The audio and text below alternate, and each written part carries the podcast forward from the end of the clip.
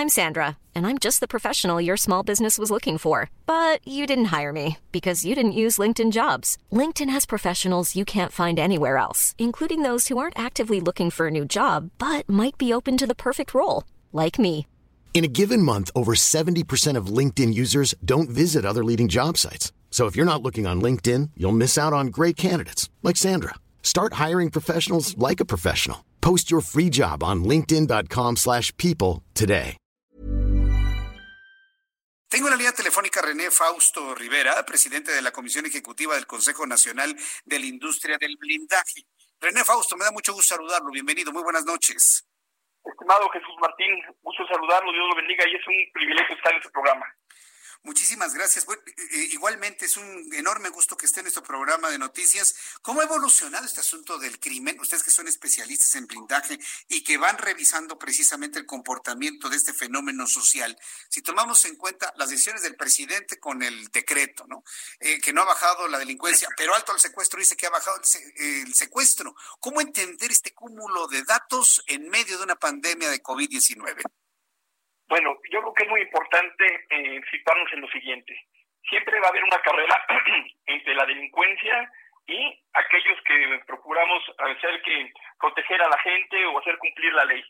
Tú te debes recordar, Jesús Martín, que eh, en los años 80, al inicio de los años 80, ¿cuál era tu riesgo?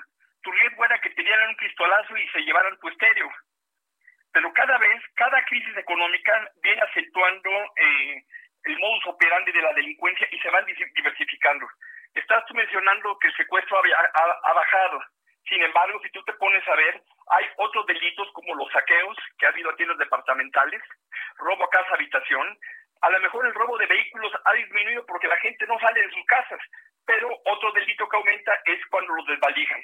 Entonces, eh, bajan en algunos rubros, pero se van a incrementar en otros.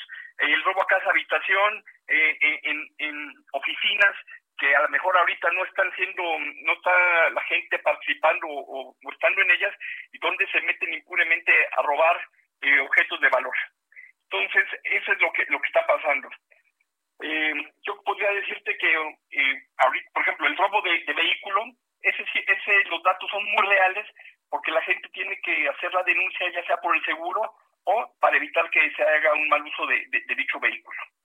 Entonces, lo que hemos visto es que ha habido alza en otros delitos.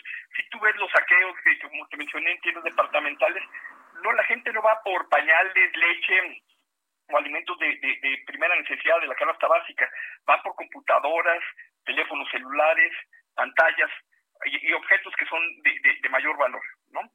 ¿Y qué es lo que va a pasar con esta crisis una vez que más o menos regresemos a la normalidad? Que va a haber una gran cantidad de gente desempleada. Mucha de esta gente desempleada va a buscar un empleo digno, eh, aunque sea de limpieza, pero va a haber otro tipo de gentes que se van a ir por el lado de la delincuencia, desafortunadamente.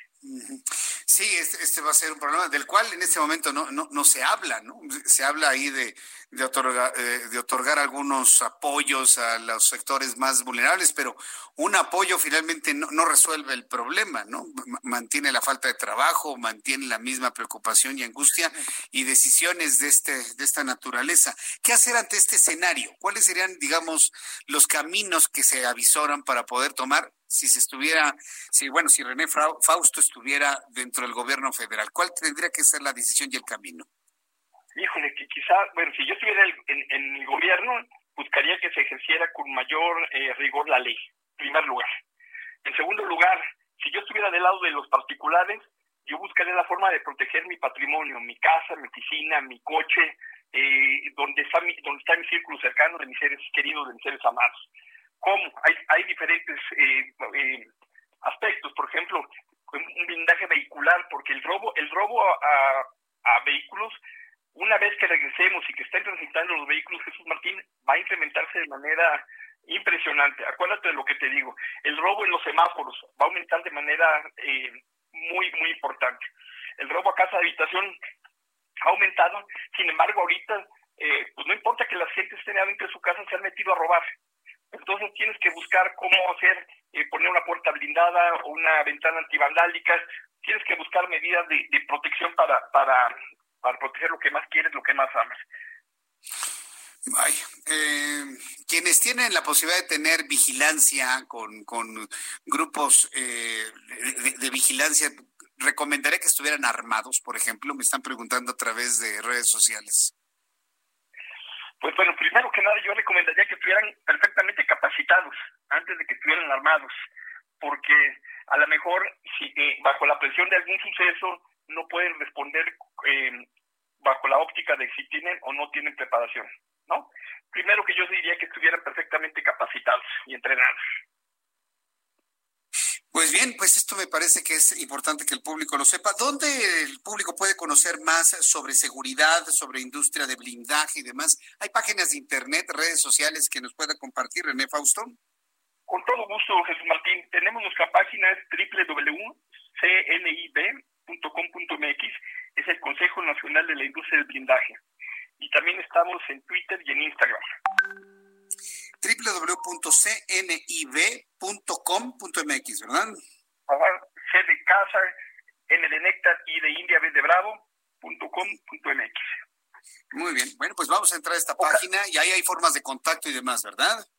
Así es, porque debemos, estamos agrupados en diferentes divisiones. En la división corporal, que son los chalecos blindados, la división de vehículos blindados, aquellos que nos dedicamos al blindaje arquitectónico, casas, oficinas, instalaciones estratégicas, tiendas departamentales y de conveniencia, y aquellos que son comercializadores de materiales balísticos. Correcto. Bueno, pues René Fausto Rivera, presidente de la Comisión Ejecutiva del Consejo Nacional de la Industria del Blindaje. Muchas gracias por entrar en contacto con nosotros aquí en el Heraldo Radio. Muchas gracias. ¿eh? ¿Me permites una última observación, un último comentario? Sí, por supuesto, adelante. Rapidísimo. Mira, por ejemplo, eh, a veces las cifras fallan porque la autoridad, eh, por desconocimiento o por no sabría cuál, eh, mala organización, no nos da las cifras. Durante muchos años, a través de la Dirección General de Seguridad Privada, se nos facilitaba año con año el número de hologramas que se expedían para los vehículos blindados. El año pasado nos fue negado sin, sin darnos mayor argumento y si no tienes datos no puedes tener, eh, es como las pruebas ante esta situación. Si no haces pruebas no vas a tener datos concretos. Si no tienes el número de hologramas no vas a tener eh, un panorama o, una radiografía de, del, del delito, del crimen. Bien, pues gracias por esa recomendación, estimado René, y seguimos en contacto y nos saludamos en una oportunidad futura aquí en el programa. Muchísimas gracias. Será un privilegio. Hasta luego. Hasta pronto, que muy bien. Es eh, René Fausto Rivera, presidente de esta Comisión Ejecutiva de la Industria del Blindaje